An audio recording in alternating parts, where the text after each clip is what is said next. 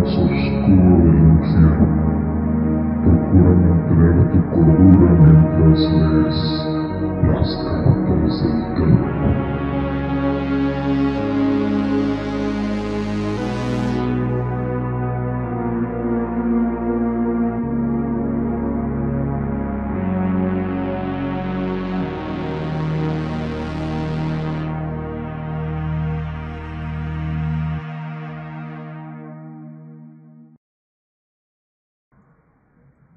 Noches a todos amigos, ¿cómo están?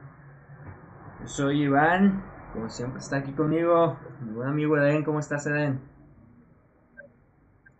Qué bueno, qué bueno, estoy asustado, nervioso, temo por mi alma, porque si no te has dado cuenta, mi querido amigo y bien ponderado Iván, toda la semana voy a estar hablando de satanismo, endemoniados y exorcismo, entonces yo creo que todos los días voy a encomendar mi alma al Señor para que mi descanso eterno no sea en las llamas del infierno, porque pasa cabrón. Ah. No, muchas bienvenidos, gracias por estar aquí. Bienvenidos a todos, buenas noches amigos, a ver quién anda por ahí.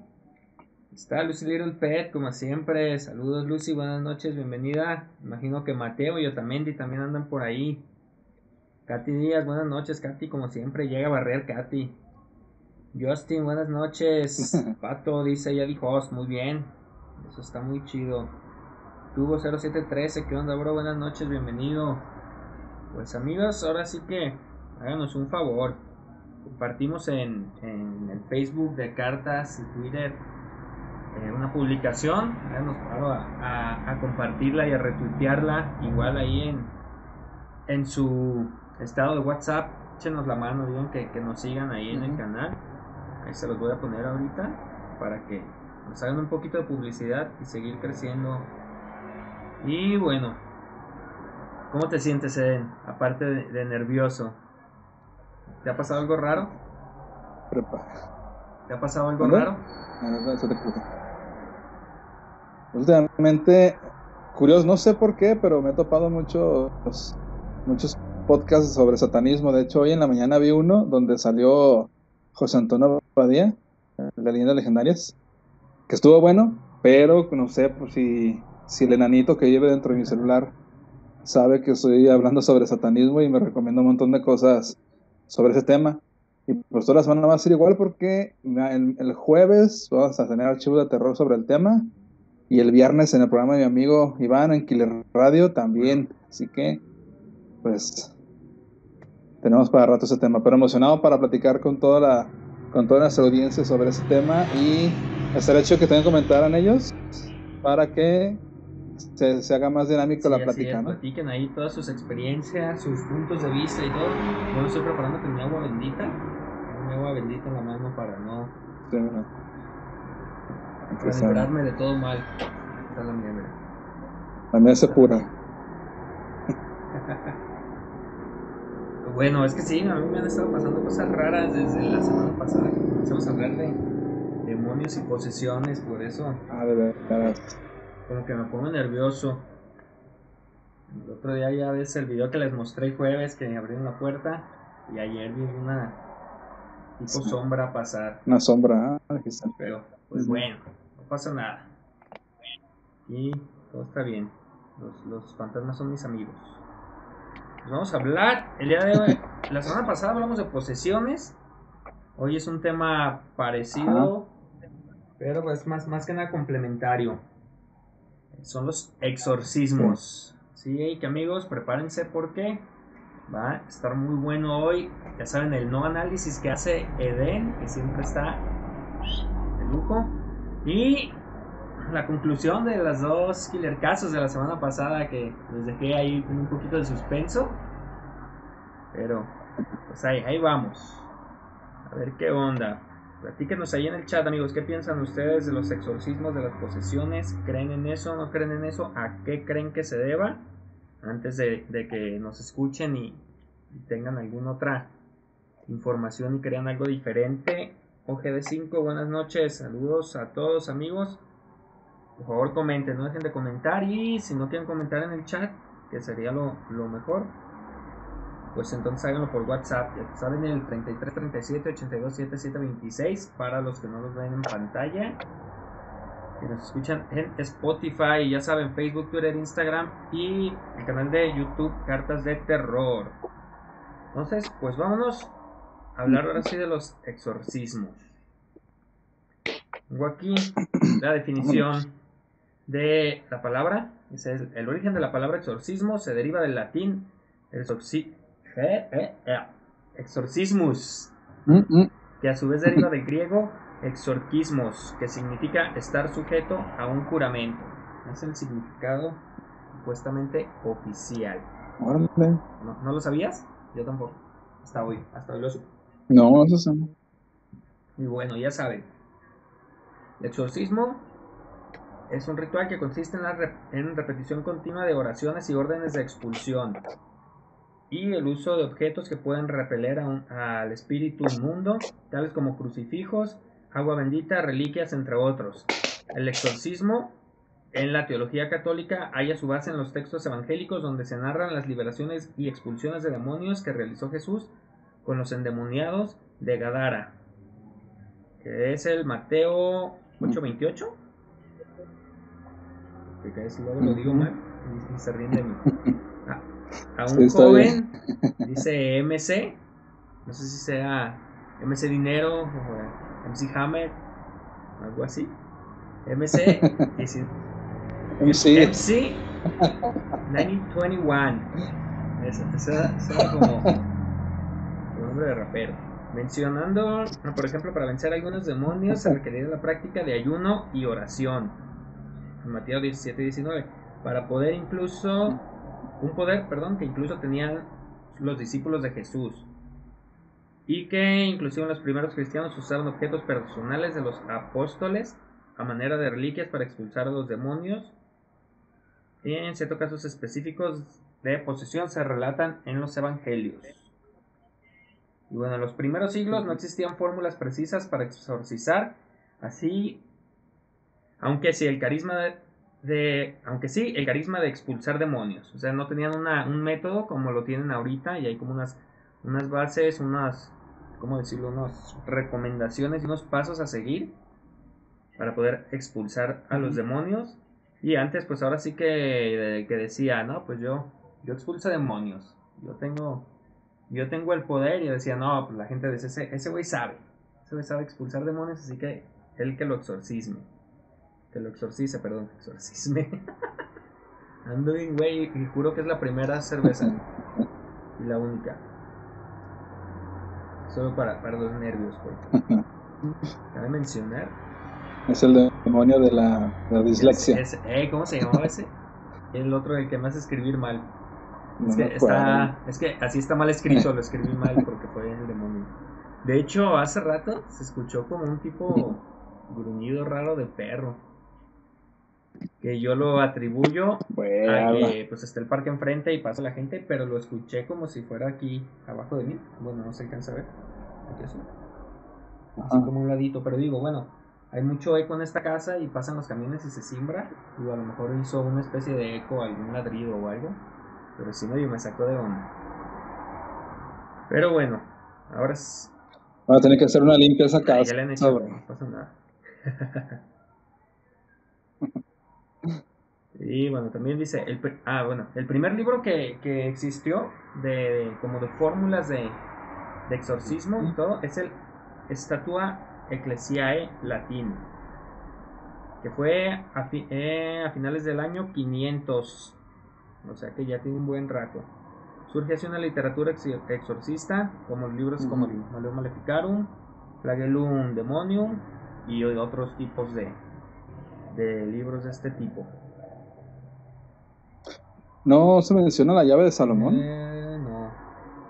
No, Wikipedia no lo menciona. ¿Tú si dejas a tus alumnos entregarte trabajos de Wikipedia? Siempre y cuando se vayan a la, a la fuente bibliográfica que dice hasta abajo. Muy bien, muy bien. y bueno, así que amigos, a ver qué piensan ustedes. De esto es un como la historia así a grandes rasgos de lo que son los exorcismos o cómo, cómo medio se, se iniciaron. Eh, dice Hugo Tarugo, platica cuando fuimos a la casa de su abuelo y se escuchó el golpe en el y salimos hechos la madre. Ah, ¿sí te acuerdas de ese, de ese que te platiqué, verdad? Entonces no era mi hermano, entonces era Hugo, mi amigo. Que te digo que se empezaron a escuchar como las minitas. Como que caían piedritas y de repente unos golpes así fuertísimos en el, en el techo de lámina del, del, taller de carpintería de mis tíos. Creo que sí te lo había platicado a, ti. No sé si, si a todos. Sí. Sí, sí, lo comentaste. Dice Susi, hola guapo, hola Ben, gracias por lo de guapo. Pinche Hugo. Y bueno, entonces es, es Hugo el que, el que fue esa anécdota. Ya te lo había Igual en, el de Casas Embrujadas lo, lo platicamos, pero ahí está, para que veas que, que es cierta esa anécdota que no, no lo inventé. Estaba seguro que era, que era mi hermano, entonces este güey. Bueno, tengo aquí las. Bueno, uno que, que, busqué que son los principales criterios para el correcto discernimiento de posesión diabólica según el nuevo ritual, así dice. que habiendo descartado. ¿Ritual romano? Eh, pues dice así no decía en Wikipedia. no, no es cierto, esto no fue en Wikipedia, no me acuerdo qué, qué, página lo saqué. No, no guardé ahí la, la fuente, se me fue la onda por andar las carreras. Pero dice, no, es una, era una como de cosas católicas, algo así como que medio, medio serio. Entonces sí, ahí está, Está chido. Dice, habiendo sido descartada una anomalía psíquica, suelen considerarse signos de posesión mm. diabólica. La aberración vehemente hacia Dios, la Virgen, los santos, la cruz y las imágenes. Además de los signos de posesión, como, bueno, ya los habíamos hablado, pero igual los mencionamos rápido, que es el, hablar eh, lenguas desconocidas, que el sujeto de ninguna manera las pudo haber eh, aprendido. También eh, el hacer presentes cosas distantes o escondidas, que pues es el, mover objetos, demostrar más fuerza de lo normal, que pues es, son la, fuerza excesiva, que también lo, decíamos. Luego dice, para, para, para, la práctica del exorcismo es necesario, primero, ser, perdón, ser sacerdote de la iglesia católica, porque pues nada más se le mete el diablo a los católicos la, autorización del obispo. Ya ti, güey. Dice, dice, la, la autorización del obispo de la diócesis correspondiente previa a la recomendación un de, de, un tribunal eclesiástico competente de esta manera que puede ser concebida vez por vez para cada caso en específico o de manera general por un periodo determinado al sacerdote que se le ejerce el ministerio de exorcista en la diócesis. Y dice, generalmente la autorización tiene validez por tres años y se extiende esa validez pasando los tres años de ser expedido o si hay algún cambio de obispo en esa diócesis, pues se debe de renovar el permiso ya con el nuevo obispo. O sea que dura, dura tres años la, la licencia para, para exorcizar a una persona y si hay cambio de, obispo, pues se cancela y se tiene que solicitar un nuevo permiso. Por eso te digo que esta sí es una, página de a de veras. Esta sí no, no me la saqué de la manga. Y dice, el endemoniado debe presentar una serie de síntomas características descritos en el Rituale Romanum. Está. Aberración exagerada a lo sagrado, conocimiento de cosas ocultas, lenguas ignorada y fuerza sobrehumana. Pues es lo que ya estamos platicando desde la vez pasada. Aún así, la iglesia recomienda la presencia de psicólogos y parapsicólogos en cualquier proceso de exorcismo. Esto es más que nada pues para, para descartar alguna mm. enfermedad mental. el fraude es muy frecuente en los casos de poseídos. La gente se puede sugestionar fácilmente y en la mayoría de los casos que se presentan ante la iglesia son fácilmente descartados y llevados ante un profesional psiquiátrico. O sea que no recuerdo bien cuál era el número, porque no, no noté el porcentaje, pero era como un 95% o si no es que más, los casos que son descartados por porque son enfermedad mental y no, y no son posesiones. Dice, un método muy usado para descartar la sugestión es el pronunciar un texto cualquiera en latín que no pertenezca a las sagradas escrituras. Si el presunto poseído reacciona ante ese estímulo, lo más probable es que sea un claro caso de sugestión. Entonces dicen como que algo que, a un demonio no le, no le importaría y si reacciona es porque pues, el, poseído no sabe el latín y obviamente pues no le hace daño las palabras que, que están siendo, pero pues él intenta actuar con que sí. Si, no reacciona ante estos textos, pero sí a textos sagrados y, y, la medicina empieza a no poder dar respuesta, hasta ahí se nos está como que mucho. Bueno, así lo voy a dejar. Entonces, eh, si sí reacciona, pues sí es un. Eh, no es un caso de, de sugestión. Una vez que se ha decidido exorcizar, se debe seguir el canon 1172, Carta de la Congregación para Doctrina de la Fe, del 29 de septiembre de 1985 y el Rituale Romanum. Según el Rituale Romanum, este es un resumen de los pasos que se deberá de tomar un exorcista para liberar a un endemoniado. Y bueno, ¿qué piensan hasta ahorita amigos? ¿Qué, piensas tú, Eren? Ya sabías eso, me imagino. Lo de lo del ritual romano, sí, lo de las como que los signos para determinar que es una posesión, también. Y, pues bueno, la, lo del porcentaje que mencionas del, se me hace interesante que el noventa y tantos, 95% de los casos es una es una sugestión o, un problema psiquiátrico. Pues da como muy poco margen para, para creer en, cierta, en, que, en que hay una posesión propiamente dicha, ¿no? Porque al final de cuentas, pues sí, sí creo en la cuestión de la sugestión, pero también estoy convencido de que no todo es sugestión como tal. De hecho, sí tiene que ver, ahorita que dijiste que solo a los católicos les, se les mete el diablo, pues curiosamente los católicos son los que tienen como que más restricciones para, para, para descartar una posesión. O sea, como que son más reacios al decir que sí está poseída la persona. Los que no son tan reacios, que, suelen creer más que la persona está poseída, son los protestantes. Eh, a cualquier signo ya piensan que hay posesión.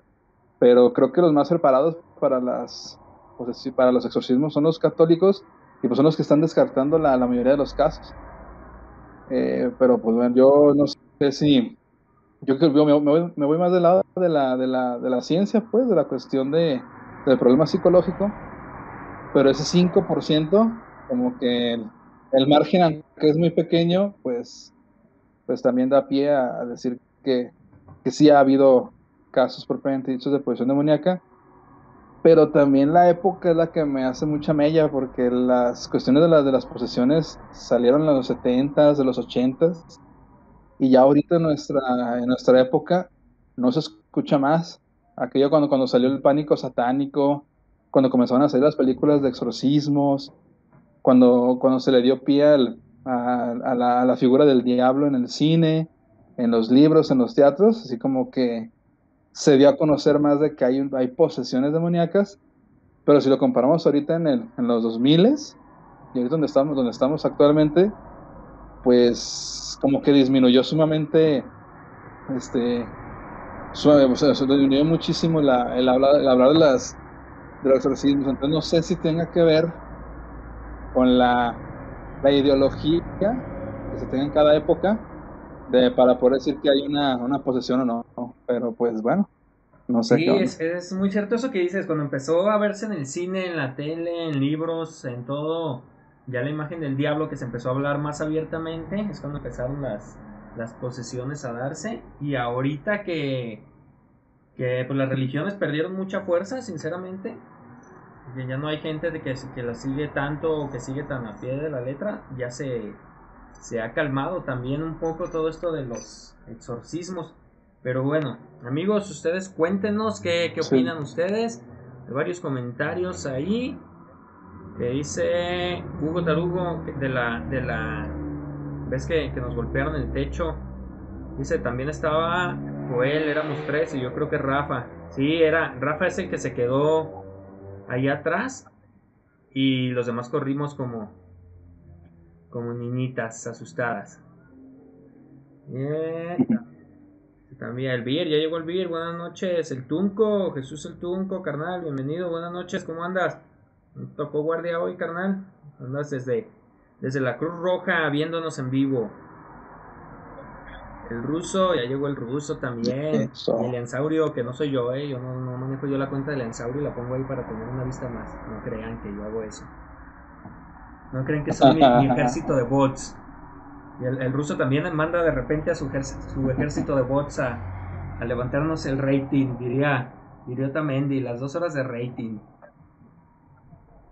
Oye, no, no ha llegado. Otamendi, ¿eh? Sigue lavando los trastes ahí, Lucy, a ver, confírmanos si, si sigue, No, sigue ahora lavando los trastes. lo pusieron a, A- a a hacer el que le hacer. tocó barrer y trapear. Ah, ya no trabaja en la Cruz Roja, mi tunco, por eso tuvo chance. Muy bien, Joselo, Ufas, ¿cómo andas, carnal? Bienvenido, buenas noches. Estamos bien, amigos. Ahí apóyenos en redes sociales como Cartas de Terror en Facebook, Twitter, Instagram y el canal de YouTube. Y pues háganos paro a compartir ahí el contenido para que le llegue a más personas. Eh, estábamos en los pasos del exorcismo, pero díganos si quieren que les diga los pasos del exorcismo o nos vamos de una vez al desenlace del killer caso de la semana pasada, que es el killer caso de Clara Germana Selle. ¿Tú qué dices, Eden? De una vez vamos con el killer caso y después nos vamos a, a este, a los pasos. ¿Cómo ven? A los pasos. No, ¿Sí? yo, yo digo que sí, ¿no? Vamos- Vamos directamente al, al caso de posesión. Muy bien, entonces te voy a quitar un poquito de pantalla para acabar este. Para el otro, para el otro no te voy a quitar porque está muy largo. Ah, Pero quiero, quiero, ah, quiero no, pues, robar cuadro, quiero robar cuadro. Bye. Nos vemos al rato. Ahorita regresamos con Eden.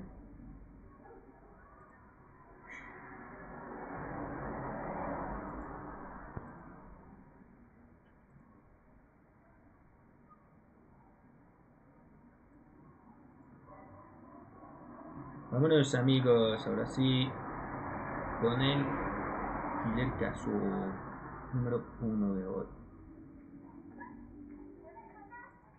Este es el killer caso, amigos.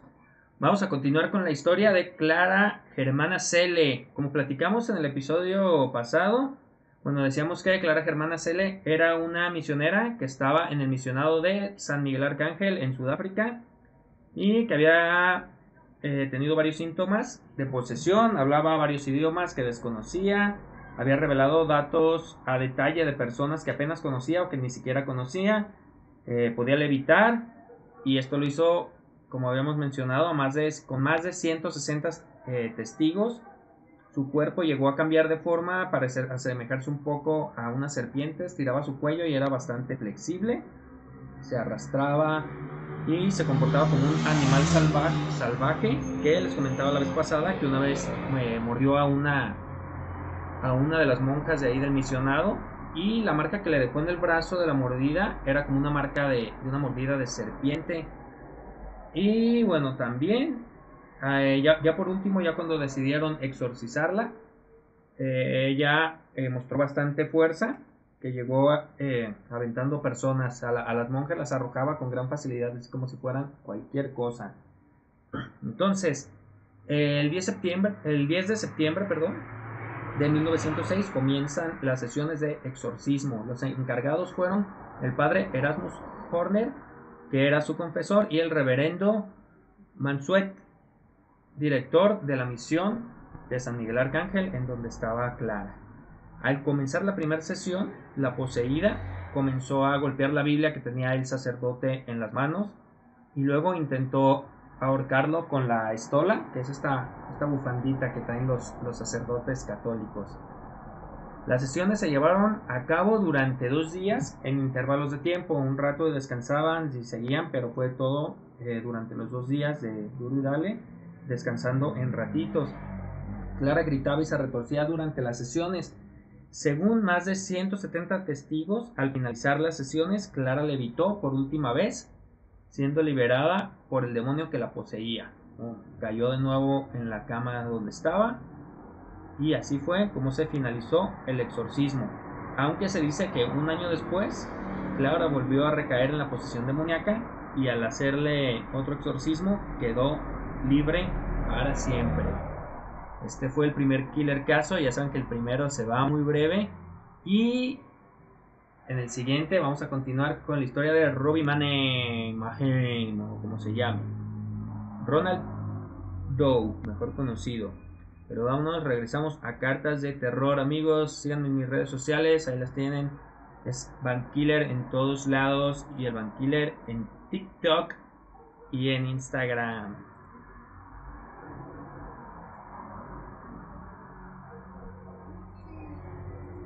Listo, Eden, regresamos. Ya estás en pantalla. ¿Qué te pareció, Eden? Fue, fue rápido, este rápido. bien, el siguiente ya está, ya está muy chido. Sí, fue rápido. Ándale, el Tunco regaló una suscripción nivel 1 a Joselo. Muy bien, mi Tunco. También suscríbete tú. andamos con todo ¿eh? en el canal. Muchas gracias, amigos. Ahí todos. Háganos, háganos host, amigos, también para que en sus canales aparezcamos nosotros. Si alguien se mete a su canal, pues en, automático los envía de nosotros y eso nos ayuda a aparecer en los primeros planos de, Twitch cuando esté la gente esto lo, hacen fácil. Métanse a su canal y en donde dice chat van a poner esto que les voy a poner. Host, diagonal, el Bankiller. Le puse ahí un espacio en, esta cosa, en el chat. porque Creo que si no, no me deja ponerlo. A ver, déjenme intentarlo. Así mero. Si lo hacen así, Hostel Van Killer, pues se pone chido. Moon PC, chido por esos beats, excelente. No soy güey, dice. Muy bien, gracias, mi Moon Knight. Otro por ahí que nos acaba de, dar unos cuantos beats. Muchas gracias. Voy a hacerlo esto de el canal de del host. Y bueno, seguimos, Eden. Con los pasos nos quedamos. Será que una introducción también para que nuestros amigos de, de Twitch y de YouTube nos hagan el paro ahí de, de darnos host cuando se unan acá a, a las transmisiones de Twitch. Y pues para que todos también amigos nos ayuden a compartir en las redes sociales. Vamos entonces con los pasos amigos. ¿Qué les parece? ¿Qué les, qué les pareció el Killer Caso a todo esto? ¿Les gustó o no les gustó? Hay algunos que no, no escucharon el pasado, así que pues no, no saben ni qué onda. Pero bueno. Listo, dice Susi, muchas gracias.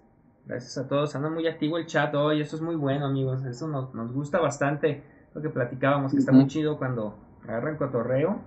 Y de repente que se nos pierden, le den las... Todos los comentarios de que se agarran cotorreo entre ellos. Por ejemplo, ¿qué fue? El, la semana pasada bueno, la pasada y antepasada en archivos de terror, que ya saben que es los jueves, en donde estamos repasando ahí videos, fotos y otras cosas de terror.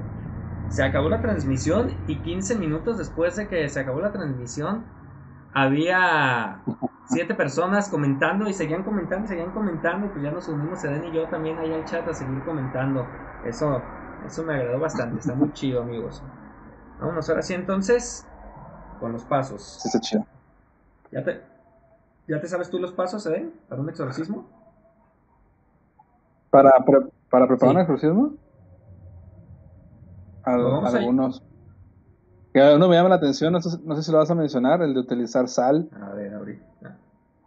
Pero el problema es que creo que no especifican si es sal de grano, sal de mar, nada de grasa.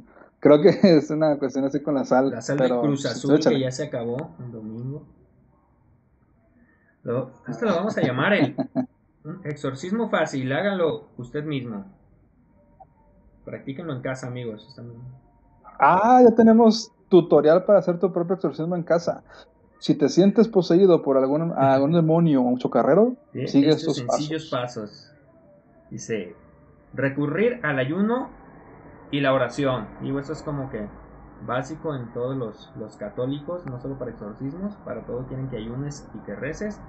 Dice, en el ritual debes- debe estar, deben estar presentes, si pueden, los familiares que deberán rezar en todo momento y Mm. aguantar al poseído que luchará violentamente contra la posesión. Esto de aguantar quiere decir que pues los tienen que, que agarrar porque pues tienen al diablo adentro, ¿no? Pues obviamente que se, se ponen chukis. Que es algo así como, como de que el, el- este documental que mencionabas de, de El Diablo y el Padre Amor, que está en Netflix. Eh, ya lo vi. ¿Ya lo viste? Ya lo vi y me agradó bastante. Entonces sí, se ve que en todo momento Ajá. tienen a esta chica Cristina, creo que se llama. Que la tienen agarrada ahí y pues sí se Sí. pone medio, medio loca, pero creo que ahorita nos vas a, a platicar tú un poco más a detalle de eso. Así que, en Ándale. detalles. Dice, mostrar al endemoniado un crucifijo y si es posible ponerlo en contacto con él. Engarzarle con reliquias, rosarios, medallas y todo tipo de objetos sagrados. Esto es, bueno, le ponen eh, rosarios, collares con medallitas, santas y todo este tipo de cosas al- a los endemoniados. Y bueno, en el siguiente Killer caso sí está un poquito más detallado el exorcismo. Y vamos a ver varias, varias, varios de estos puntos. Son, sí, ponerle a la, vista, a la vista la hostia consagrada, pero teniendo cuidado de que no alcance, no la alcance y la mancille. Porque pues suele pasar que las agarran, las mastican y las escupen. Es, es como que muy, muy, muy común en esto. No mantener conversaciones con con el poseído, solo interrogarle. No creerle ni confiar en él. En el interrogatorio hay que averiguar el nombre del poseído y el número de demonios que lo poseen, así como todo lo relacionado con él, cómo, cuándo y por qué lo posee. Más bien del poseído es del demonio que lo posee. No sé por qué dice aquí el nombre del poseído. Pero lo primero que hacen casi siempre es averiguar el nombre de qué demonio lo está poseyendo, supuestamente, y solo interrogarle. No tienen que platicar con él, no es un amigo, es un demonio. Es como, como cuando quieren entrenar a un perro guardián. No, no, no los acarician ni cotorren con ellos. Es darle órdenes estrictas, sin maltratarlo, obviamente. Pero son órdenes. Órdenes y premios. Nada más. Pero pues obviamente al demonio no le vas a dar un premio. güey. Ten tú este, atrápala, Scooby. Pues. Dice, entonar el rito de exorcismo, insistiendo en aquellos pasajes que más parecen afectar al poseído y al demonio o demonios que lo poseen. Esto, bueno, pues eh, pasajes de la Biblia que, son como para, para exorcizar. Hay algunos que a los, a los demonios les afecta más, los alteran y eso es por donde hay que llegar a atacarlos. Dice, hacer la señal de la cruz insistentemente sobre aquellas partes del cuerpo del poseído que más parecen reaccionar con la misma. Entonces, pues ahora sí que, como, como cuando de niño nos encontrábamos una moneda en el piso, crucecita donde la, la encontrábamos, así, en todas las partes del cuerpo y en donde más le duela, ahí es lo que, ahí es donde se tiene que hacer, lo que decíamos, ¿no? Que, que se en, en cuál fue en el de las brujas lo del el pezón del diablo y, y todo esto que había que había lugares exactos en donde se refugiaban los los demonios con este ah se me fue el nombre el que decíamos que era el punzante que picaba con unas agujas en la parte del cuerpo de los endemoniados y en donde no les dolía ahí se supone que estaba el demonio Eso también lo comentamos en la no me acuerdo si pasada. No me acuerdo el nombre, la neta. ¿Para qué? Te digo, a mí me entran cinco nombres y ya se me salieron los cinco que había visto en el caso anterior. Así que soy pésimo con los nombres. Rociar agua bendita con el poseído, pues eso sí es como que. Como como de cincho, decimos acá en el bar. Eso es de cincho, carnal. Entonces, forzosamente agua bendita como todo, ¿no? Para aventar agua. Que yo no sé, pero... No sé, y, si- y sin ofender, pero a mí eso del agua bendita, no sé. Me hace como que, qué pedo, o sea... Nomás le hace así el, el padre y ya es agua completamente diferente. No sé, pues. Sí. Te la tomas y te limpia el Sí, intestino. voy a tomar esa después. En un curdonón, pones un litro de agua bendita y. uh.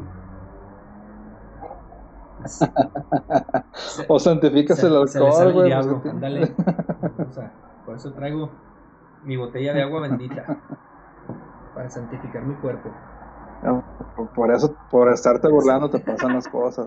Pues ya que ya ni es más, más material para ustedes, lo hago por, por el público. De nada, de nada. Me estoy, me estoy arriesgando el físico. Por ustedes. Pero Al rato un programa tuve un poseído. Ah, te creas, no cierto. bien hipnotizado. Dice otra, asegurar que el demonio ha salido completamente, puesto que intentará aparentar que lo ha hecho. Es lo que, lo que comentaba en el caso de, eh, en el killer caso, que se, que, que un año después volvió a, a caer en esto, la exorcizada. Y bueno, los exorcistas de la iglesia advierten que cualquier práctica ocultista es susceptible de aprovechar de ser aprovechada por el maligno para poseer a sus víctimas, con lo que recomiendan que las prácticas espiritistas, la Ouija o los ritos satánicos, entre otros, son muy peligrosos y no se deben tomar a juego. Así que, pues no jueguen la Ouija, ya saben, en el siguiente Killer caso todo comenzó por jugar a la Ouija. Aunque Si tú quieres jugar a la Ouija en un sí, cementerio. ¿nos quieres, nos quieres arriesgar Nos llevamos, el alma? nos llevamos a, a un bebé no bautizado. Ya ves que dicen que no hay que llevarlos a los cementerios porque se les puede meter algo. Entonces nos llevamos Ah, un bebé, sí. un bebé no, no bautizado Sí. para asegurarnos nosotros. ¿Quién, quién nos presta su bebé para llevarlo?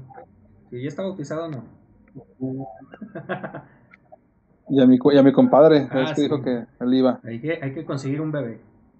Pues que él juegue. Que él Lo mandamos él solo con, con unas cámaras. Con estas que son así como una Ándale. mochila que tiene cámara con la que graban las, las escenas donde corren en las películas. Estaría chido. Pero bueno, vamos a ver lo que dice Lucy Little Pet, dando rating. Así es, muchas gracias. Manden su ejército de bots, sus comentarios y todo. Dice Susi, eh, échenle sal al animal para que diga quién le pegó. esa es buena, esa es buena. Sí, sí, sí. Tengo un demonio dentro, lo hago en alcohol y en tabaco. Esa, esa también es, ese- esa es una buena, ¿eh, mi Vir? Buena opción. Buenas noches, Guadalajara. Buenos días, Dubai. Ya llegué a las dos horas del rating. Saludos, compadre. Saludos, Iván. Dice Otamendi. Bienvenido, Otamendi. Buenas noches. ¿Cómo? Ya, ya quedaron ¿Cómo, compadre? bien, bien Ya secos soltaron, los compadre. trastes. Ya No. están hasta guardados. Yo llego muy tarde. Dice, quiero eh, expresar mi caso, el exorcismo de Lucy, porque no le ayudé a lavar los trastes. No sabía qué hacer, si la grababa me partía la madre, mejor corrí. Saludos. ¿Alguien, alguien va a dormir en el, en el sillón y esta vez no va a ser Eden. No, que no, vámonos al cementerio. Pues vámonos. Sí, estaría bien. A ver si en estos días, Y con el fantasma que se aparece en su, si en estos su días cocina. llegan acá a la casa para hacer algo, algo de eso. Estaría bien. Con todas las cosas que han estado pasando, a ver qué más pasa. Esperemos que nada. Pero bueno, ¿de no- ¿de qué nos ibas a hablar tú, Eden? De lo del el padre Amor. Ah, Gabriel Amor, pues en primer lugar, qué chido que ya viste el documental. Eh, si lo- los que no lo han visto, de verdad están perdiendo de, tal vez no de una joya de la, de la documentación, pero sí de una, de una muy buen registro de lo que tal vez es una posesión real, porque en- en- dentro de este documental aparece pues un proceso de exorcismo, una sesión de exorcismo con este, sacer- con este sacerdote que, como les platicaba la vez pasada, este fue el porque se murió en el 2016 fue el exorcista más importante del, del Vaticano. Entonces ahí aparece cuando está exorcizando a, a una mujer. Eh, todo lo que le sucede, no sé, incluso eh, dentro de la misma sesión de exorcismo, hay una parte que me gustaría preguntarte, Iván, ¿tú qué opinas? Cuando, cuando ya es que empiezan, a, empiezan los rezos, empieza a decir el ritual romano, está acompañado de todos sus familiares, pero de repente empieza como a perder la conciencia de esta mujer y no sé si te acuerdas que empieza como a hacer un manierismo, de mover la cabeza arriba hacia abajo. está haciendo, haciéndolo así. Como, como, diciendo que sí. Siempre. el tablero de, de los carros. Algo así. ándale. Y cuando grita, ¿tú qué opinas? ¿Es una voz de una poseída o es, o es una edición de sonido? Son Porque parece que son dos voces las que están gritando. Es, es lo que comentaba la, la vi Entonces, con, mi ah. novia, con Susi, y, y sí es lo que pasaba, o sea, sí fue como que no era, era un grito gutural, una voz gutural, pero como doble. Está, por ejemplo, Mitch Locker, creo que a ti te, te había comentado, el, el, el, ex vocalista de Suicide Silence, que pues murió trágicamente en un accidente de moto. Ese güey tenía una técnica que no, nunca me acuerdo y investigo cada que, cada que quiero recordarlo, lo investigo, pero siempre se me olvida que los sacerdotes de, de no sé qué monasterio, de no sé dónde fregados, le enseñaron una técnica que el güey hacía dos voces guturales al mismo tiempo, una grave y una aguda, que la, la grave es así como más, la aguda como que eh, más, más rasposa, más de garganta. Y, y ese güey tenía esa técnica. Entonces, pues una persona lo puede hacer, o sea, se puede hacer por una persona y por una edición, pues es mucho más fácil. Pero, pues a mí sí, se me hizo, o sea, cuando, cuando lo estaba viendo, cuando hablaba, cuando hacía esos ruidos, y era como que, ay, güey, ¿qué está pasando? De hecho, pasó algo bien curioso que tuvimos que eh, interrumpir la, la transmisión, bueno, la, la vista del documental porque chocaron afuera de la casa, así como unos metros, y se armó la pinche masacre. Se agarraron, se bajaron de los dos carros, se empezaron a pegar y a un güey iba, iba con otro güey, corrió, lo dejó solo a su compa y entre cinco lo chacalearon mi gancho. Y se armó, se armó de gancho ahí la, la masacre, pero nos tuvimos que asomar al balcón del chisme. Entonces, lo pausamos y hoy terminé de, verlo, ya, ya estábamos en los últimos 10 minutos. Pero sí, eso que comenta sí, te digo, fue lo que más me sacó de onda, fue lo que le comenté a Susi. Le dije, es que esas voces, o sea, qué onda, sí se oyen unas voces bastante raras. Y es que parece, porque sí, cuando empieza a gritar con esas dos voces, pues sí parece una voz de un animal. Pero eh, lo que sorprende mucho es que minutos antes de que comience el exorcismo, la entrevistan y pues su voz es de una mujer mayor, pues como la que esperas. Pero una vez que entra en trance, en trance del exorcismo, pues sí se escuchan esas dos voces, como tú dices, una, una muy gruesa y una un poquito más aguda, pero al unísono, o sea, como si, bueno, disculpen la, la, la analogía, pues como si dos, dos guitarras estuvieran tocando la misma nota, pero en diferente octava, o sea, una más aguda y una más grave. Y, lo, y sí se escucha medio extraño por los gritos que hace, las palabras que dice, pero cuando yo la vi, la primera vez que la vi dije, sí, me sacó de onda, y hace ratito curiosamente la volví a ver, esa, parte de, del documental, y me, me, entró la duda de si eso no se hace con edición de sonido, sino, y, e incluso vamos a, vamos a decir que no es una edición de sonido, que efectivamente es una capacidad que tenemos, porque de hecho los, los cantantes profesionales también hacen una, una activación este, natural en sus, en sus cuerdas vocales que les permite como que cambiar el, el tono de su, de su voz. O sea, no es la misma voz cuando están hablando normal que cuando están cantando. Entonces, este, ajá. Pero si, si tenemos esa capacidad de hacer doble, y digamos que no es edición de sonido del documental, pues entonces una de dos. ¿Cómo pudo hacerlo de forma tan espontánea esa mujer si no, si no, si no digamos que no sabía cantar? Si es posible hacerlo con práctica, tal vez esta mujer no tiene esa práctica, pero lo logró hacer. Entonces la pregunta es, ¿por qué en este momento? Tal vez por, por la entrada en trance, porque al final de cuentas, en otras culturas que no son cristianas, también tienen rituales que asemejan exorcismos. Y lo que sucede ahí también es la pérdida de conciencia, lo que se conoce como alteración de conciencia, y pues tienen otro tipo de, de características, incluso biológicas y físicas. Pero lo que llama mucho la atención es que es la pregunta de que no estamos ante, no estamos, no le estamos llamando exorcismo a un ritual donde la persona entra en un trance porque está siendo flagelada por algún padecimiento este, de vida, tal vez, no sé, pero ese, por ese ritual que hacen los sacerdotes, tal vez permitiría la entrada en esa alteración de conciencia y que le permita a las personas tener ese tipo de características. Porque sí, incluso era, era una, es una mujer muy delgada, es una mujer que, que, fácil, que fácilmente puedes detenerla. Y ahí cuando se está queriendo levantar, pues sí se ve la fortaleza, la fuerza que tienen que hacer. Son cuatro hombres para tenerla sentada, deteniéndola. Y ya cuando termina, termina el exorcismo, pues sí se ve realmente cansada. Es lo que más me llama la atención, que sí se ve sumamente agotada por el esfuerzo físico que hizo. Entonces, sí, como que hay cosas que puedes explicar, pero hay cosas que se vuelven difíciles de explicar en ese momento. Lo que, perdón, lo que le decía yo a Susi, que ah, adelante, adelante. o es real o es una actriz que no manches, o sea, esa debería estar en otro lado. Porque se le nota, o sea, se ve muy natural. En cualquier película de exorcismo se ve que es una actuación. Y en ese sí lo ves y dices, esa señora no está actuando.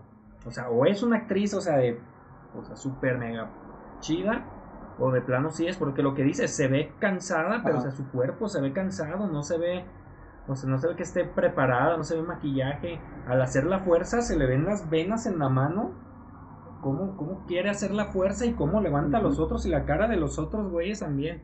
Todas las personas que están alrededor, me dice Susi, es que toda la gente está muy tranquila. Pues toda la gente debe de estar tranquila. Supuestamente eso es una, no interferir en nada. pero toman, siempre se ve una, una señora ya mayor atrás y le ves la cara y dices, esa señora no está actuando, esa cara no es de alguien que está actuando. Y luego dan la toma a otra señora ya más viejita y se le ve una cara de que se va a romper en llanto en cualquier momento. Y se le ve porque, pues no sé, recuerdo yo a, mi abuelita o a gente así y dices, esa señora no está actuando. Es por eso que, que sí me llamó la atención bastante. No, y aparte, este, no sé si lo notaste, al final del exorcismo, en el transcurso del exorcismo, sí se, se desfigura esta mujer. Desfigura en el, en el sentido no como Regan en, El Exorcista, que se vuelve todo un monstruo, sino que se ve sumamente pálida, los, labios de, de, tenerlos rosas se le, se le ponen blancos, los ojos le empiezan a salir ojeras, o sea, en ese momento, cuando ya están por terminar el exorcismo, se le ve otra, otra, otras, otras facciones, o sea, se le ve los ojos con, la, con las ojeras, los labios en blanco, ella sumamente pálida, los ojos hundidos. Entonces sí se ve una, un cambio físico real, o sea, dices, güey, no manches, si, como tú dices, si, si, no, si es una actriz, es, es, es, la, es una tremenda han actriz. Imagínense, el cambio de esta tipa, lo que dice de, cuando empieza el exorcismo a como termina, es como Peña Nieto cuando inició el sexenio y como lo terminó. Así se ve más o menos. O sea, ese deterioro, esa cara bien demacrada. Suena, suena a, broma, pero sí, algo así me acordé yo también. Pero bueno, puse, puse la portada ahí para los que no lo han visto, ahí está. The Devil and the Father Amort, está en Netflix. Y, y, termina pues ya cansadísima. Y luego aparte con, la, con los antecedentes que tiene ese, ese Padre Amort, que si tienen chance de investigarlo, eh, yo no soy católico, pero ese cuate mis respetos para ese, para ese señor, dedicar prácticamente toda su vida sacerdotal a hacer exorcismos, a escribir libros sobre el tema, este, a escribir libros sobre Satanás. O sea, él, él, incluso en el libro que yo leí de él, decía que él, dedicó su vida al diablo y, y, etcétera, pero para hablar de él y para, protección de, los, de, los, de los fieles. Y, y ahí te va. Una, eh, de hecho, ahí en el, durante el exorcismo se ve una de sus técnicas que él utiliza para descartar si, si, es un, si es una posesión real o no. Entonces lo que hace, a ver si la cámara me, me, puede ver, lo que hace en un, en un, segundo hace esto. Pone su dedo, su dedo pulgar en su nariz y le hace una, le hace una mueca a la, a la mujer que está poseída. Y luego hace otras dos antes de iniciar con, con los rezos y con las de estas. Y es porque él decía que en el libro de Habla un exorcista, él decía que le gusta incitar al demonio a que salga. Incluso antes de hacer, sesiones de exorcismo, él tenía entrevistas con los supuestos poseídos. Me acuerdo mucho de una, de una, de una, de una entrevista que, que escribe ahí en ese libro de Habla un exorcista, que una mamá llevaba a su hija con él por, alegando de que, tenía, de, que, de que estaba poseída y en el transcurso de la entrevista él incita con pasajes de la Biblia, con, con rezos del ritual romano, con muecas a que salga el demonio y al final de cuentas la que estaba poseída era la mamá y no la hija. Dice ahí que, que le bastaron unos cuantos minutos para sacarle el demonio a la, a la hija pero, pero más de 20 sesiones para sacarle los demonios que tenía la mamá, o sea que eran varios. Entonces, de cierta forma, este cuate como que no le da la característica fantástica o, incluso catastrófica que le puede dar Hollywood a, las posesiones, que yo creo que es la que más nos llega, sino la toma desde un punto de vista bien serio. Y creo que es lo que más me, lo que más me espantó cuando leí, leí su libro, porque realmente era, no te, no, te incitaba ni siquiera a que, a que creyeras en eso. Él te decía, yo, yo viví esto, yo hago esto y se manifiesta.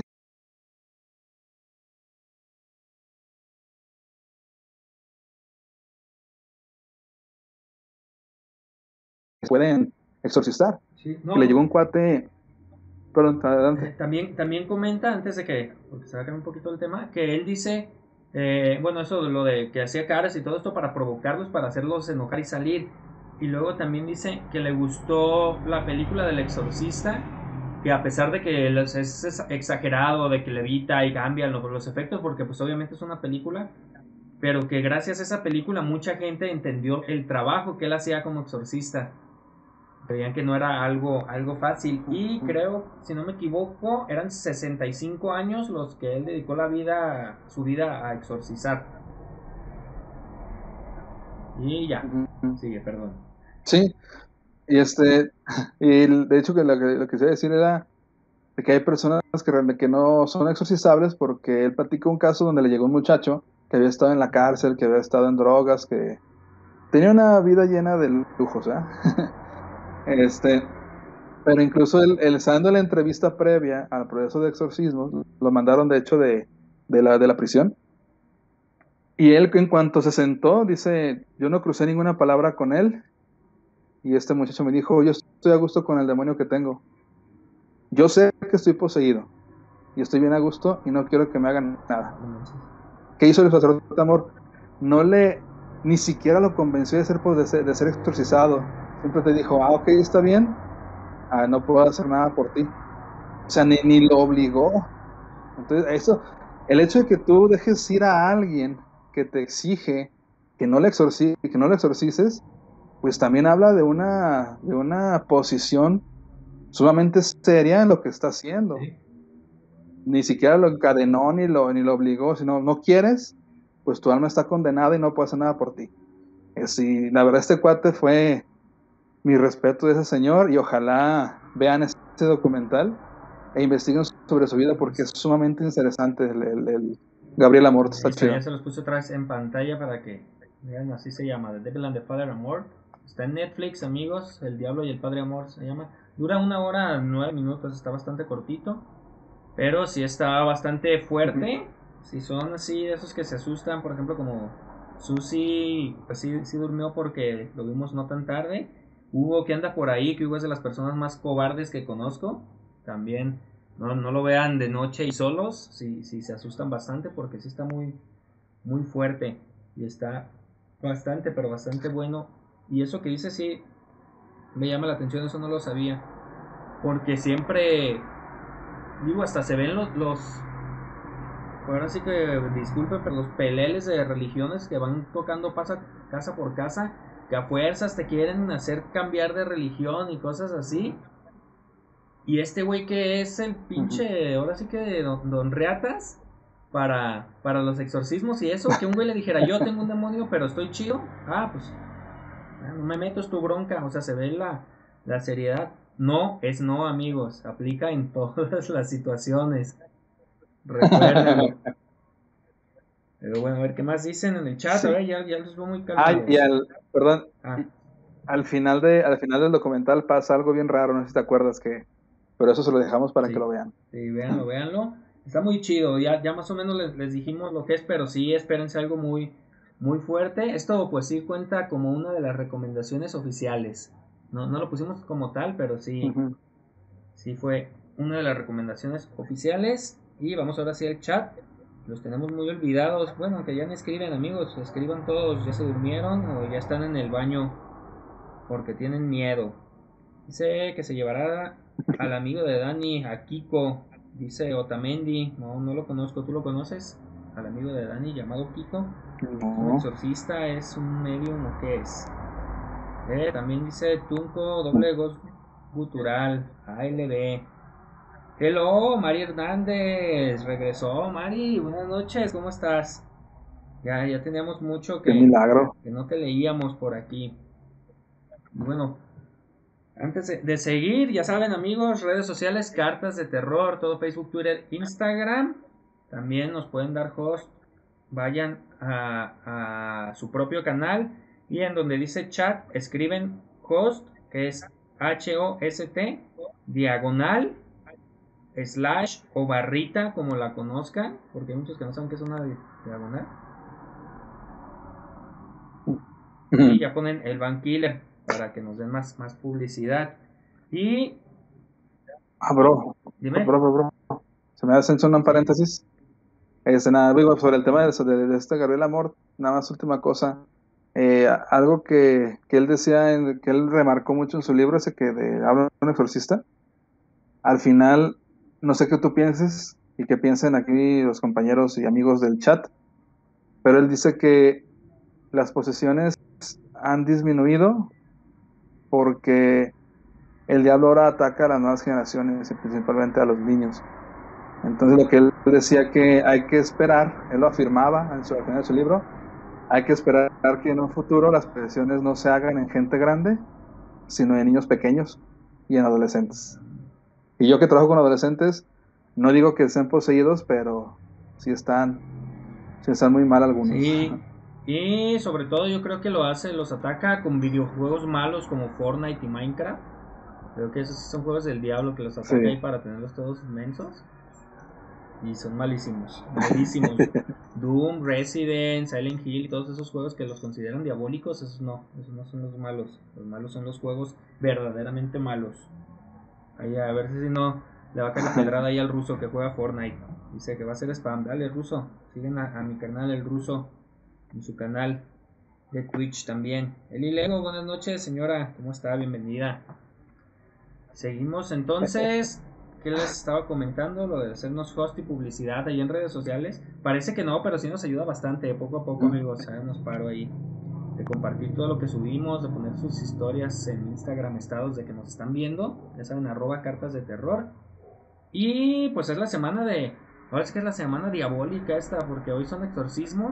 El jueves, ya saben que es archivos de terror, en donde vemos fotos y videos de terror, obviamente. Pero esta semana vamos a ver de posesiones y exorcismos que supuestamente son reales. Y igual a ver si puedo robarme pedacitos de, del documental de Netflix, porque pues Netflix sí está muy pesado en cuanto a copyright. Para ponerlos aquí, aunque sean pedacitos de, de 5 segundos para analizar las cosas que les, que les decíamos. Y también el viernes, si nuestro señor Twitch nos permite, porque ya están muy pesados en el copyright, vamos a hacer el, un especial en Killer Radio, que ya saben que es donde nos ponemos a cotorrear y a escuchar musiquita, pero va a ser de música satánica. De bandas Oh, sí. declaradas satánicas que nos va a presentar Eden y de otras canciones que se dijeron que son satánicas y que pues en realidad son una mamada o que hablan de, de, de temas pues sí un tanto satánicos o tenebrosos o que hablan del diablo de cualquier forma. Los voy a llevar a lo más oscuro y terrorífico del Sí. Averno. Con mi, con mi parte. está. ¿Qué, qué pasó, eh? ¿Qué pues? Está tu señora presente. Compórtate. Nos quiere llevar a lo más profundo con su parte. Vas vas a dormir también en el mi sofá. parte. Me dice ahí. Qué grosero, qué grosero. Qué llevado él. Pero lo de señora siempre dice, me dice señora. Pues es una señora. Es como aquí donde ven. No, ¿cuál puro deathcore? Mi, mi tunco es pura música de verdad satánica. No, ¿eh? El, espérate. el deathcore es cosa de No, niños. espérate. Para esas, para esas La bandas. neta, no. Sí, es música. Música de verdad satánica. Como Slipknot, como los pintan de satánicos. Y tienen unas letras tan románticas esos güeyes que no manches. No sé. Buenísima banda Slipknot, por cierto. Mi, mi compa el Tunco es super fan de Slipknot. Y bueno, seguimos con esto que es... Ay, güey, ¿dónde está? ¿En qué íbamos? ¿En qué íbamos? El segundo killer caso, ¿nos vamos al segundo killer caso? Ahora sí te voy a dejar en pantalla para que preguntas o cualquier cosa me, Sas. me interrumpas, no le hace aquí, va, lo vamos a hacer más como una plática, más que como un killer caso hoy, porque está un, un tanto, un tanto larguito. Pero bueno, si quieres, Ujú. dinos tus redes sociales, ¿saben? Para que te sigan en lo que tomo agua. Claro que sí, síganme en mi canal de Fructus de Hilo en Facebook. Es una, los que, ya- los que ya están suscritos, es un canal de música eh, elaborada por mí, producida por mí y, e interpretada por mí. Entonces apoyan ahí una, un proyecto musical muy personal. Y también pueden seguir en YouTube, igual como Fructus Nihilo. Ahí ya está el primer demo que subimos ya con nueve temas. Y ojalá se puedan pasar a, a suscribirse. Y finalmente en Instagram estamos también como Fructus Nihilo. Y ojalá puedan pasarse por los tres redes sociales que tenemos y apoyar esta pequeñísima, pequeñísimo proyecto musical y original completamente. Fructus Nihilo, ahí los esperamos. Sí, es amigos, ya saben que las canciones que ponemos antes de empezar el, el episodio y las que ponemos, no, la, la de el final, que esa ya es oficialmente la, la canción del final, son de las, las que hace aquí el buen Eden y también el intro que escuchan cuando empieza el episodio, ese también lo hizo, lo hizo él, es su, su voz, su voz gutural y satánica. Ah, sí, cierto. Oh. Vámonos ahora sí con el siguiente killer caso, Slipknot Rifa, dice el Tunco. Para que los viernes también, mi Tunco, jueves, jueves y viernes igual a las 10, te vengas a, a cotorrear aquí con nosotros. Y pues un, viernesito te voy a invitar a echarnos unas chelitas y, y hacer un episodio de Killer Radio. Entonces, se escucha un demonio ahí en tu casa. Se oye como un animal salvaje ladrando. En el, eh, vámonos con el siguiente killer caso. Eh, bueno, en el episodio pasado ya les platiqué un poquito sobre Robbie Manane. Él había perdido a, a su tía, su tía falleció, era una medium esotérica y no sé qué tantas cosas hacía la, la doña. Era muy apegada a él. Ya al final les voy a explicar el, el por qué. Él había querido con- contactar por medio de una ouija que le pertenecía a su tía fallecida. Y bueno, al tiempo se comenzaron a escuchar ruidos en su casa que iban siendo cada vez más fuertes, de, pequeños arañazos en la pared y pasitos, a, golpes, a rasguños más fuertes. Eh, Robbie una vez eh, salió volando de una silla de repente, esto con un vecino de testigo. También se volvió eh, más eh, retraído, lo que en su escuela él estaba una vez estudiando y el pupitre comenzó a vibrar y todas sus cosas volaron. Esto comenzó a suceder también en su cama. Eh, de repente temblaba su cama y volaban las cosas. Y bueno, todo esto siempre hubo testigos que lo que vieron todo esto. Pero bueno. Nos quedamos en que Robbie había sido trasladado a la al hospital de la Universidad de Georgetown para ser exorcizado. Se cuenta que en una ocasión Robbie rompió las ataduras que lo sujetaban fuertemente a la cama, estaba amarrado y, pues la rompió así, ya. Eran unas sogas grandes que eran bastante difícil como que romperlas o desamarrarse.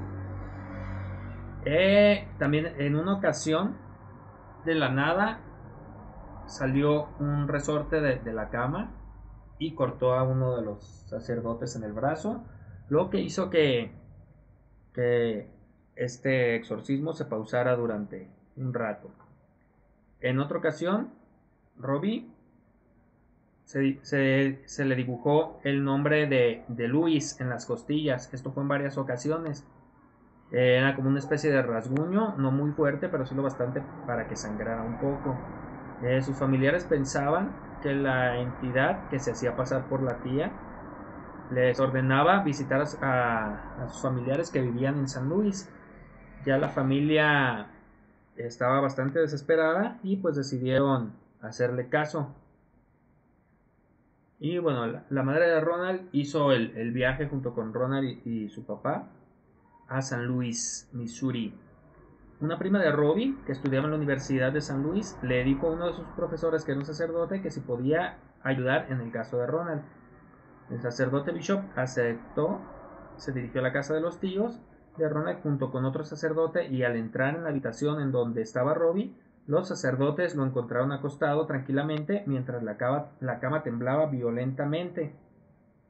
Levantaron la camisa en busca de más marcas, rasguños y otras cosas en su cuerpo y encontraron la, la, palabra hello en, el pecho de Robbie como una extraña quemadura en la, piel. Como dándoles la bienvenida, ¿no? De que ya sé que vienen, qué onda, cómo están. Los sacerdotes fueron testigos de varias situaciones. El colchón se movía violentamente, detenían, entre mucha gente detenía la cama para que no se moviera, pero el colchón se comenzaba a mover, entonces sí era bastante raro. Eh, cuando dejó de moverse, cinco, cinco, testigos familiares que había en la habitación hacían preguntas para asegurarse si era o no la tía fallecida. Le preguntó el papá de Robbie acerca de un dinero que tenía, porque pues a fuerza, ¿no? hay que preguntar primero por el dinero. Y la entidad les dijo que estaba en una caja en la... ¿Cómo se llama? En el ático. Cuando comprobaron esto, pues se dieron cuenta que sí, sí era cierto, que, el dinero por el que le preguntaron estaba exactamente en donde la entidad, y pues se supone que Robbie no tenía manera de saberlo. Bueno, como dijimos, el demonio se hacía pasar por la tía de Robbie, lo cual eh, pues era, era una prueba de que no era una enfermedad mental lo que tenía Robbie, según los sacerdotes. Robbie contaba con todos los síntomas de, para un exorcismo, como los que comentábamos hace rato, que era eh, descartar un problema psiquiátrico, blasfemar y aberraciones a, las imágenes santas, a todas esas cosas, revelación y conocimiento de, lugares distantes o secretos de personas que apenas conocía, hablar idiomas desconocidos y la fuerza sobrehumana.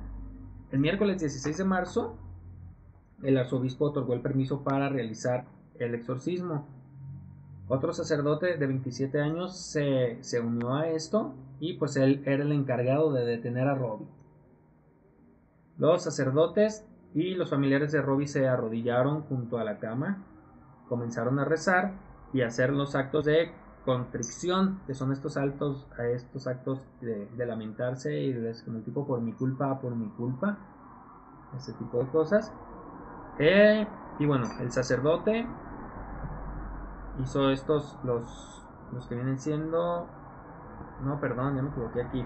Los actos de contrición. Bueno, los cuatro es que decíamos que son el sacerdote ordena decir el nombre, el día y la hora de su salida, o sea, cuando van a preguntar el por qué está aquí, cuándo llegó, cuándo se va y todo esto, el obligar a obedecer al exorcista y le piden, le ordenan, más que nada, el no hacerle daño a los presentes. Al terminar, el primer, ah, presquipio se llaman esas cosas, los cuatro, las órdenes que se le dan al, al demonio, los presquipios.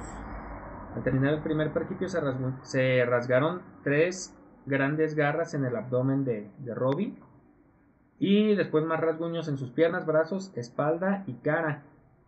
Eh, al, al, final también aparecieron unos rasguños, se le rasgó la, la garganta por, por dentro y comenzó a sangrear de la boca. El pecho de Robbie, en el pecho de Robbie se, se escribió la palabra gel invertida. Esto para que Robbie lo viera. Volteaba para abajo y él lo veía perfectamente. El demonio eso no lo entendí bien, pero sí dice, el demonio que salió fue descrito como rojo, con los brazos sobre la cabeza, algo así, y con una apariencia de murciélago. Al terminar el último prequipio, se dibujó la palabra go, de, irse, vete, no, no sabemos por qué, en la entrepierna de, de, Robbie, con una flecha apuntando hacia su pene. Yo lo interpreto algo así como que un vete a la verga. No sé ustedes, pero pues sí suena como que go y, la flecha ahí apuntando. Después apareció una X de, número romano, lo cual interpretaron como que se iría a las 10. Pero pues, perdón, en 10 días, no a las 10. Pero pues no es cierto. Los ruidos y movimientos continuaron hasta que Robbie habló en latín varias frases, después de hablar en gritos y gruñidos guturales Personas, las personas que tenían que detener a Robbie decían que tenía una fuerza sobrehumana. Eran tres personas, tres adultos fuertes que lo sujetaban y Robbie se le soltó y golpeó a uno de los sacerdotes en la cara y le rompió la nariz. En una, en una parte del exorcismo también los, los presentes estaban rezando y Robbie parecía estar en una especie de trance y golpeaba la, cama como si estuviera peleando con alguien, como haciendo berrinche en la cama, mientras todos estaban rezando. Al despertar del trance, Robbie contó que estaba soñando con un eh, enorme demonio rojo que era muy poderoso y tenía una consistencia viscosa. Robbie estaba eh, bastante cansado de tal forma que ya no podía sostener un vaso. Le, le dieron un vaso para tomar agua y ya no, no tenía la fuerza suficiente para, para sostener el brazo. Eh, después comenzó a cantar en una forma muy aguda varias canciones de, aquellas épocas, de los 40 estamos hablando. Eh, dicen que lo hizo bastante bien, que, eh, que lo hizo así con una voz muy bien como si fuera cantante y sus papás afirman que a él no le gustaba cantar y no sabía hacerlo. los sacerdotes uno de, bueno, uno de los sacerdotes, cuando Robbie ya salió del trance, le comenzó a, a tararear una canción y a cantarla para ver si la conocía. Y Robbie no se la supo. Y varias canciones que le, que intentaron hacer cantar, dice que no las conocía. Y cuando estaba en el trance, pues él las había cantado. Y bueno, él estaba completamente poseído por una entidad ajena a él. Robin Después de un rato pudo dormir y comer, cosa que tenía ya varios días que no hacía. El 18 de marzo, mientras los sacerdotes rezaban, Robbie arrancó el, elástico de, de su calzón y se los aventó. Después se paró y vomitó a los sacerdotes. Y a partir del 20 de marzo Dicen que él comenzaba a orinarse en la cama y a veces se paraba y orinaba en la gente que estaba presente, sobre todo en los sacerdotes. Esto de, fechas y todo está... Digo, este caso está muy, muy bien registrado porque había un, uno de los sacerdotes que registraba todo, todo lo iba anotando paso por paso, fechas, horas, minutos, casi casi segundos, porque fue una de las condiciones que, le, que dio el obispo para, para poder realizar este, este exorcismo. También dicen que cada que los sacerdotes llegaban a casa de Robbie, él entraba en, un, trance y los empezaba a insultar, se pedorreaba y los insultaba y agredía de manera sexual. Se comportaba muy sexual con ellos para provocar a los sacerdotes, porque pues ya sabemos que a los sacerdotes les gustan los niños. Aunque quieran negarlo, así es esto. El 31 de marzo, Robbie pidió un lápiz y empezó a escribir varias cosas en la cabecera. Escribía una X de número romano y después dijo, me quedaré 10 días, soy el diablo mismo. Habló en latín y dijo que cuando, cuando Robbie despertara, lo haría creer que los sacerdotes estaban equivocados y que y haría que sus padres odiaran a la iglesia católica. escribió una especie de mapas con la palabra 2000 pies y dijo que eso lo obtuvo en el tablero de la Ouija, que si no le creían, Robbie iba a sufrir eternamente y pues finalmente escribió palabras sin sentido cuando le dijeron que, escribiera en latín a, a Robbie ya fuera de, su trance. Entonces por eso dicen que no sabía latín y pues obviamente es muy probable que no supiera. El primero de abril los, los sacerdotes convencieron a Robbie, bueno, más que nada a los padres de Robbie, de, de bautizarlo por la iglesia católica. Y bueno, en el camino Robbie se iba burlando y les decía que sí, que así no se iba a ir, que no lo iban a bautizar. Y cuando de repente de estar en el asiento de atrás, el güey brincó y le agarró el volante haciendo que salieran del camino y pues se tuvieron que detener un rato porque casi se voltean. Los padres de Robbie eh, lo, detuvieron en el asiento de atrás fuertemente, pero aún así pues se les escapaba e intentaba voltear el carro. Entre tres personas apenas lo pudieron sacar del auto y, y dicen que fue casi imposible meterlo a la iglesia. Lo llevaron a una recámara que viene en el segundo piso, lo acostaron y después de, varios ratos sin, sin éxito, lograron eh, que Robbie dijera las palabras de renuncio a Satanás y al fin lograron bautizarlo. Esa noche siguieron las sesiones y pues todo pasó como siempre. Estaba tranquilo, pasando las mismas cosas de siempre con el ya exorcizado. Y también dice, el otro día por la al otro día por la madrugada iban de regreso a casa de Robbie un sacerdote, eh, el padre de Robbie y obviamente Robbie, que iban en el asiento trasero deteniéndolo. En cuanto avanzó el auto y tomó velocidad, se le soltó y otra vez quiso brincar hacia los asientos de adelante para querer tomar el volante.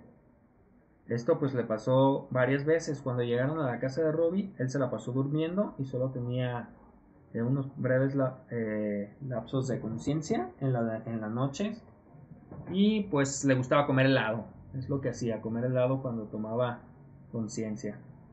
Las sesiones siguieron ya con la familia de Robbie completamente agotada. Y una noche se la pasó diciendo que, se iban a morir todos. Y lo callaban poniéndole una almohada en la cabeza porque pues obviamente así te callas, ¿no? Te ponen una almohada así en la cara cuando estás acostado, te vas a, te vas a quedar callado o al menos ya no te van a escuchar.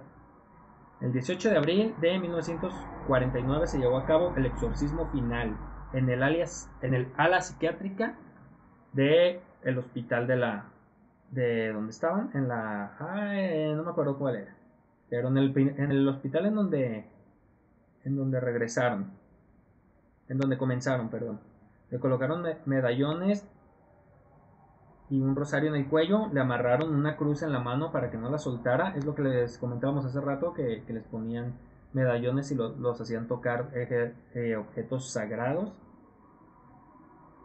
Y bueno, le amarraron la cruz, intentaron darle la comunión tres veces, pero pues no lo lograron porque él pues, la escupía, la, mascaba y la escupía, o se vomitaba cuando se a dar. Entre cinco personas apenas pudieron controlar a Robbie esa noche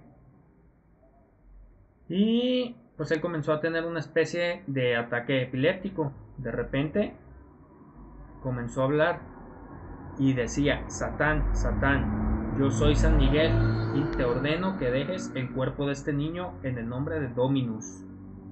Cuando dejó de hablar, eh, comenzó a convulsionarse violentamente, mucho más violentamente de lo que ya lo hacía normalmente. Y después de 8 minutos de convulsiones, Dejó de hacerlo y cuando despertó, Robbie solo abrió los ojos y dijo, se fue. Así es como el demonio salió de su cuerpo. Pero Robbie explicó que vio una luz blanca y brillante y a un ángel con cabello ondulado que llegaba, que tenía una túnica blanca muy ajustada a su cuerpo, que la túnica parecía tener un tipo de escamas eh, solo podía ver la parte superior del cuerpo de, este ángel y en una mano sostenía una espada y con la otra señalaba una cueva en donde salió el diablo sonriendo Y bueno, peleó con, con el ángel. El ángel sonrió y habló, pero solo Robbie solo pudo escuchar la palabra Dominus. Entonces, cuando esto pasó, lo que estaba soñando Robbie era lo que él estaba hablando cuando estaba en trance. Dice que, que, cuando el ángel dijo Dominus, el diablo y sus ayudantes corrieron de regreso a la, cuella, a la cueva perdón, entre llamas. Robbie afirmó haber sentido un tirón en el estómago cuando los demonios desaparecieron y escuchó un chasquido. Y en ese momento se sintió completamente relajado. Y así es como se realizó el exorcismo de Robbie Manning, alias Ronald Doe y Ronald Ukelale o no sé cómo, pero son un montón de nombres los que dicen de ellos. Ese fue amigos, ¿qué les pareció el segundo killer caso? ¿Qué te pareció Eden? ¿Ya lo sabías tú? Ya sabías bastante de esto. Sí, la, la primera vez que lo, que lo vi fue hace, fue hace muchos años en el canal A&E, Sí. no sé si lo recuerdas.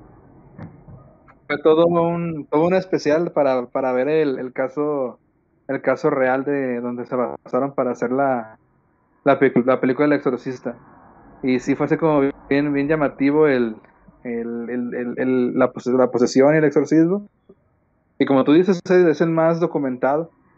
Y no sé si vas a decir el- la vuelta de tuerca que tiene esa historia. Eh, sí, de hecho sí. Porque, bueno, hay que, hay que primero que, que nos digan qué, qué piensan los que siguen aquí con nosotros, escuchándonos, qué, qué piensan ustedes de, de esto.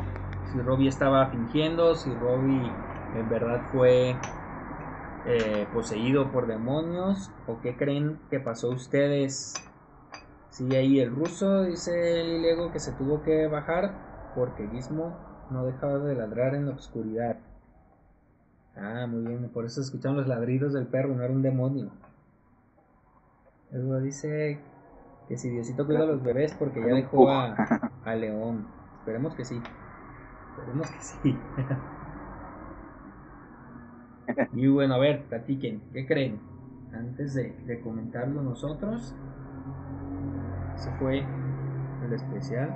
Me está avisando YouTube, amigos, que al final de este episodio ya van a tener el episodio pasado de posesiones de cartas de terror.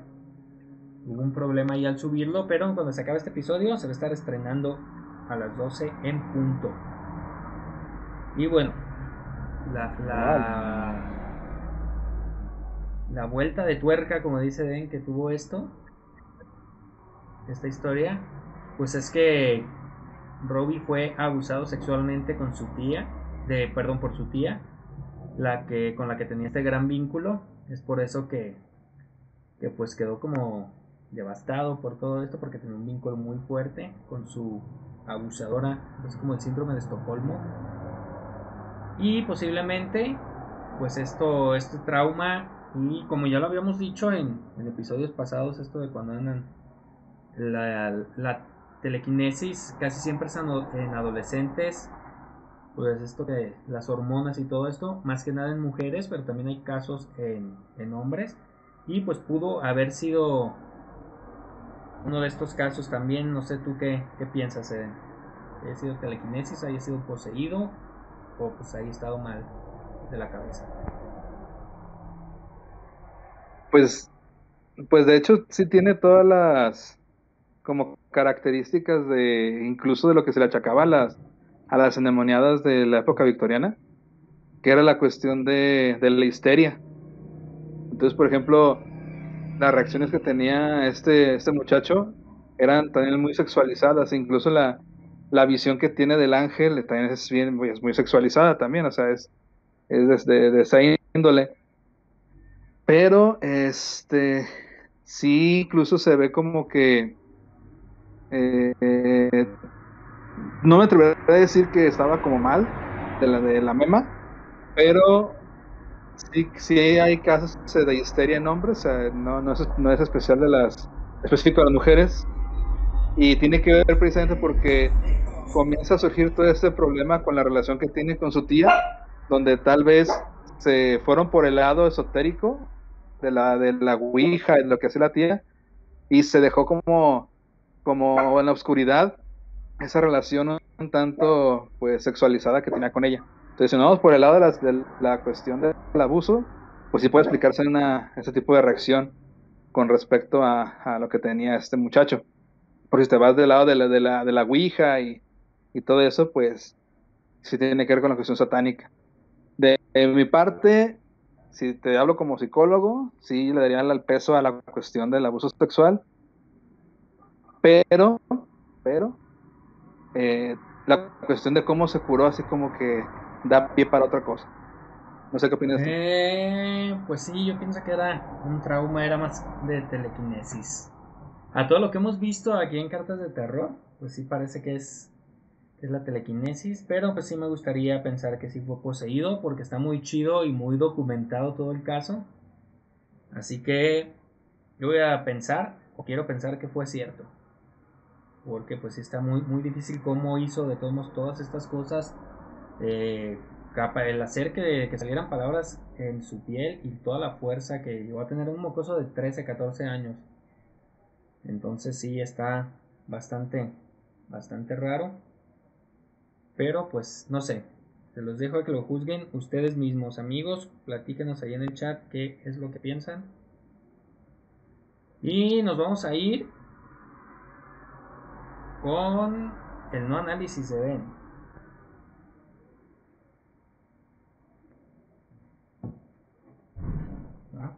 Muy bien, Muy bien adelante. Amigos. Vamos a prepararlo, no me tardo. Si quieres, si quieres quedarte ahí en la pantalla, pues ¿Sí? no va a ser bien ah. cortito. Nada, no sé. Sí. Entonces, eh, el killer caso de... Ah, no, no es el killer caso, es el no análisis. Ahí está. Ten, ten. Chale pues.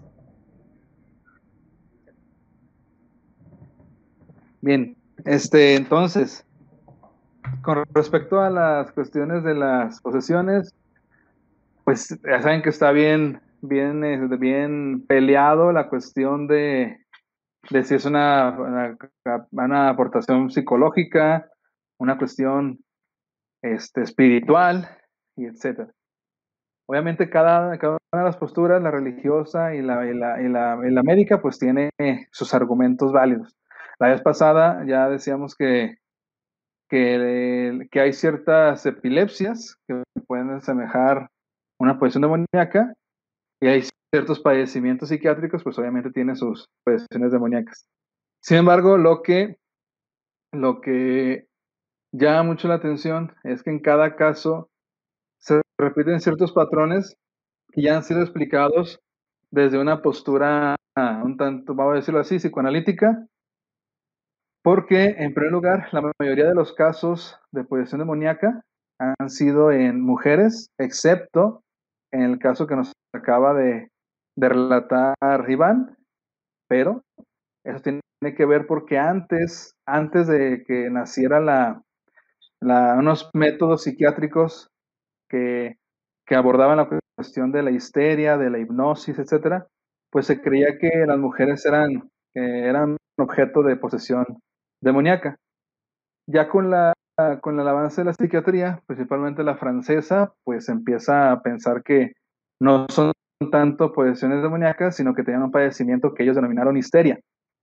Y la histeria, pues es esta, como tiene como origen la cuestión de la represión de la sexualidad femenina. Entonces, después de eso, pues los estudios de Freud y de Charcot, y etcétera, van a dejar de lado la cuestión de una posesión demoníaca y van a, van a centrarla en el origen de ese tipo de padecimientos, pues las reminiscencias reprimidas de, de las personas. Ahora, actualmente ya sabemos que la histeria no es especial de las mujeres, sino los hombres también pueden, pueden ser histéricos.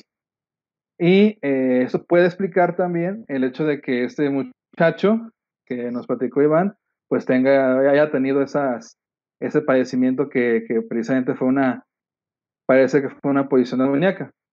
Eh, sin embargo, al, hablar de ya la parte del, del, del, exorcismo, también cumple con un montón de requisitos que se ponían en juego primero en el mesmerismo, que todo voy a intentar explicar qué es esa onda, y después en el hipnotismo. El mesmerismo fue una, un método de curación que obviamente su creador se apellidaba Mesmer, pero él, él curaba con, eh, utilizando, primero, primero utilizó imanes para curar enfermedades a personas eh, que padecían desde enfermedades físicas hasta psicológicas.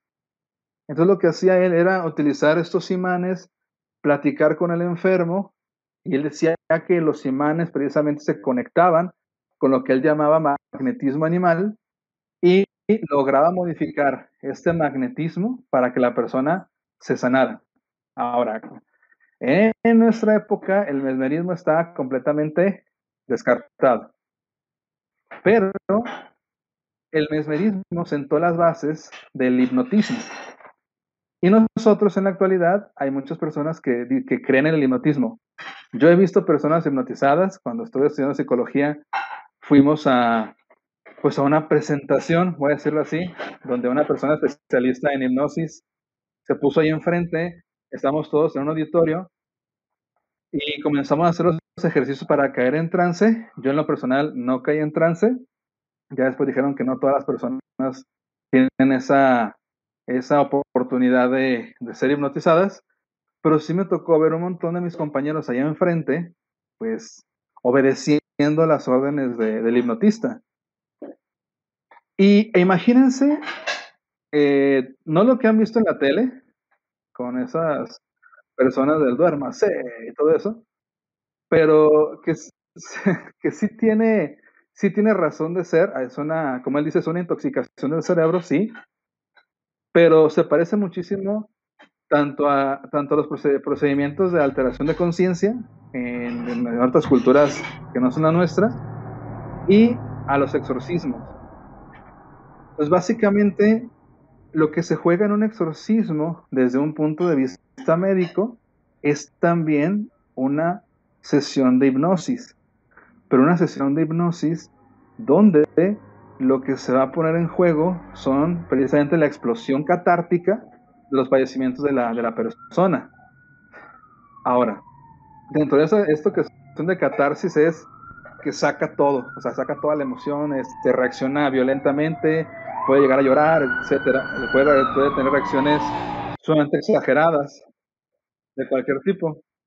Entonces, eh, y, principalmente, una de las características comunes que va a tener la hipnosis y el exorcismo es que el hipnotizado va a estar a merced del hipnotista. O, en el caso del exorcismo, el poseído va a estar a merced del sacerdote. Entonces, si, si un hipnotista puede ser capaz de reprogramar memorias, puede ser capaz de sacar memorias, un exorcista, suponiendo que tengan esa, esa conexión, va a poder hacerlo. Lo importante aquí es lo siguiente, si Sigmund Freud dejó la hipnosis fue porque se dio cuenta que los recuerdos que tenían las personas hipnotizadas eran creadas también por esas personas hipnotizadas. Entonces, cuando por ejemplo una mujer recordaba que había sido violentada por tal vez su padre o tal vez algún hombre cuando tenía cierta edad, ese recuerdo eh, podría ser incluso una creación fantasmática del propio paciente. Por eso, por eso se decía que cuando el paciente hipnotizado saca un recuerdo, no es tal cual sucedió. Si es así, entonces podemos decir que lo que el exorcista evoca en el exorcismo también puede ser una construcción del mismo poseído. Al final de cuentas, el que cree estar poseído es la persona. Ojo, con esto no niego completamente que, que existan las posesiones, pero tal vez, y solo tal vez, ahí es donde voy a dejar mi comentario, tal vez el exorcismo tenga una base hipnótica que evoca conductas, recuerdos, este, situaciones que la misma persona que está siendo flagelada por algún padecimiento en su vida, pues reconstruye en ese momento y se lo achaca a lo que es la figura de Satanás, así como un hipnotizado puede achacarle una enfermedad a una figura representativa de su vida. Entonces, a lo que voy para finalizar es que parece ser que tanto el exorcismo como la hipnosis tienen similitudes. En el exorcismo está la figura de Satanás, ese gran otro que va a dominar el cuerpo del, poseído. Y en la hipnosis son las figuras significativas de la persona que está padeciendo un problema. Entonces, ahí les dejo la, la idea, donde tal vez incluso el exorcista es un, es un hipnotista experto. Entonces, ahí va la idea, eh, mastíquenla, escúpanla, regurgítenla, pero yo en lo personal creo que va por ahí la situación del exorcismo, dejando ese 5% que dejan los católicos de duda de los reales posesiones demoníacas. Hasta ahí dejo mi comentario. Muy bien, ese fue el no análisis de, de, ¿Qué tal les pareció, amigos? Ahí en el chat, sigan comentando. Dice el ruso que a dormir ya, pues ya casi nos vamos. Ya se llegó la etapa final. Muy bueno el no análisis de Eden. Como él lo dice, es un no análisis, es únicamente un un, ¿cómo se dice? Un comentario. Comentario. Una, perspectiva personal de él para que no se enojen, los que no piensen igual, no, lo quieran cancelar. Al rato, hashtag cancelen a Eden, hashtag cancelen cartas de terror y cosas así. Dice Eli que se escucha cómo lava los platos. No, cuando, cuando hablamos de satanismo. Debe estar peor todavía. Y se viene, ¿eh? Se viene pronto porque ya está la música satánica este este viernes en Killer Radio para que no se lo pierdan. Y el jueves, ya saben, amigos, vamos a estar en archivos de terror. Va a estar bueno, confesiones y todo esto. Pues vámonos con la parte final, que pues más que cantada, ¿no? La, la recomendación de, del día de hoy. Creo que, creo que todos lo saben. No hay manera de... No hay una manera de, presentar esta, pues la recomendación, ya, ya vimos la del Padre Amor, bueno, bien la, la dio, pero pues vamos a hacer la recomendación de, para mí, la mejor película de terror de todos los tiempos, y eso que es del 70, 71, pues es nada más ni nada menos que El Exorcista. Si, nada más. La única película. No hay, más. La única película que se hizo de exorcismo, la única. Además son refritos. Muy buenos, digamos, la mayoría. De hecho, si hubieran dejado nada más la imagen así, hubieran sabido qué película es. Imagen icónica del cine. ¿Por qué? Porque habrán quitado las categorías de terror en películas por toda la cochinada que hicieron después, porque sí ganó Oscar, ¿no? Esta cosa. Pero por efectos, por son y por música. Bien adaptado y cosas así, ¿no? de hecho, el caso que les, que les dije de, de Robbie Money es de. Está basado en. Bueno, más bien la película del exorcista está basada en el libro que está basado en ese caso. Así. Y el del exorcismo. Pensaba que ibas a, ibas a decir lo de lo que se cree de que el, clickbait o el easter egg que dejó William Friedkin al poner a la niña Reagan, donde se cree que el, niño poseído que exorcizaron fue Ronald ah, Reagan. Sí, es que, eh, es que uno de los nombres es, es Ronald, Ronald Doe, de, este morro, y se dice que por eso le pusieron Reagan a la muchacha, haciendo de referencia de Ronald Reagan. Por eso se llama Regan, la, chica. Pero dice, dice que Kiko, dice también que Kiko es un amigo imaginario de Dani, que juega con él y lo carga a todos lados. Es el amigo que llevaré. ¿Quién es Dani? no sabía que tenía, no sé, es, es, es, el hermano de Mateo, no sabía que tenía amigos imaginarios.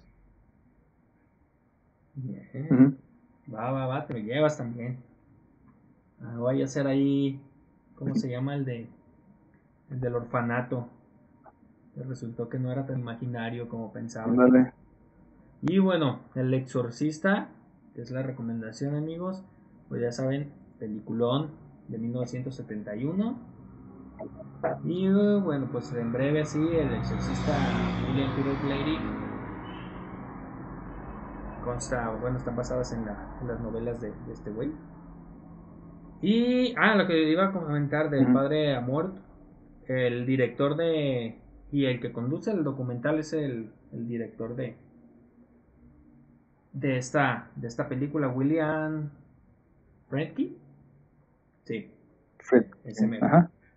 Entonces por eso es bastante, está chido, está, sí se ve muy sobre todo cuando él habla, pero está bastante chido. Y bueno, pues personajes, el reparto es Linda Blair, que creo que fue su único personaje conocido, Mac von Sydow, Ellen Burstyn y Jason Miller, entre otros, El Exorcista, para que la vean amigos, los que no la han visto, no han vivido, así de simple. Y vamos, ahora sí, ya se nos hizo tarde. Ah, era una para decirles, dejen pasar la 2, o sea, váyanse a la 3. Vean, la 1 es la, la mejor de todas. Directo a la 3. Pero están bastante chidas la, la 1 y la 3. Pero bueno, pues vámonos, ya saben, ahí están las redes de Den, Fructus Mi Hilo. En Facebook ya tiene Facebook, pero no está aquí actualizado. Después lo actualizamos. Y su canal de YouTube, que es el que hace el soundtrack de aquí de, de todo el canal de Van Killer y en especial de cartas de terror. Y Neremer en Instagram. Yo estoy como Ujú. Van Killer en YouTube y Twitter. Y el Bankiller, eh, arroba el Bankiller en Facebook, pero si ponen Bankiller, pues también le sale. Eh, el Bankiller en Instagram y en TikTok estoy subiendo pedacitos ahí de varias programillas y de cosas que hago, están divertidos. Pues vámonos ahora sí. Recuerden seguirnos en Cartas de Terror todos los martes a las 10, todos los jueves a las 10 archivos de terror, en donde ya saben que vemos fotos, videos y audios terroríficos.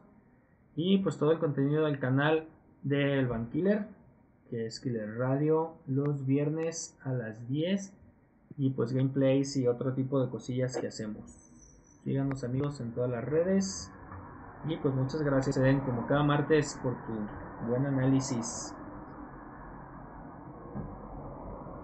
No, de nada, gracias. Este, ahí comenten en el chat si, si quieren más análisis o no, para modificar cosillas. Si les gustó o no, pónganle, eh, está chido, o no, no está chido, pónganlo en el chat. Y pues nada más acuérdense de hacer sus oraciones, por favor, antes de dormir, porque esta semana vamos cuesta abajo con los con las con los diferentes programas que tenemos y a ver hasta dónde llegamos. Sí, güey. Pero pongan ahí, ahí en el chat si les gusta, si les gusta el no análisis o no. Sí, sí les gusta. Claro que les gusta, cómo no. de las secciones favoritas. Sí, amigos, ayúdanos por favor a, a compartir ahí en, en las redes sociales el, el contenido que subimos, las fotos, cuando estamos en vivo, en sus historias en, en Instagram o los estados ahí en, en, en- ¿cómo se llama esta cosa? En, en WhatsApp. Porque pues sí nos ayudan bastantito. Y nada más estoy buscando algo para pedirles de favor. Como mañana es cumpleaños de Axel, mi hijo. A ver si me hacen paro de pasarse todos a su canal a felicitarlo ahorita. Entonces se los voy a dejar ahí. Nada más quiero ver que esté bien escrito el canal. Porque luego me equivoco y se agüita este morro. Ahí está. Es KPGX Pato. Ahí. Un saludo a Axel. Feliz cumpleaños. Que la pases muy bien. Jugando. Y los últimos, últimos Un abrazo. comentarios. Dice Otamendi. Ah, se lo había leído. Él dice que tenía dos semanas. Se llamaba Cielo y Cielito. Ah, tenía dos, dos amigos imaginarios. Que ahí sigue. Otamendi no le pasa nada. Y los vasos que se caen. Muy bien amigos, pues muchas gracias. Ahí háganme el favor ahorita en automático se va a poner aquí en, en el canal. Se va a poner el, el canal ahí de Axel, ahí salúdenlo y felicítenlo por su cumpleaños. Y pues de una vez sigan, sigan su canal. Muchas gracias a todos, gracias Eden. A ti gracias, nos vemos Gracias el jueves. todos, amigos, nos vemos el jueves, gracias. Hasta la próxima, amiguitos. Bye. Bye. Que no se les aparezca el diablo. Bye.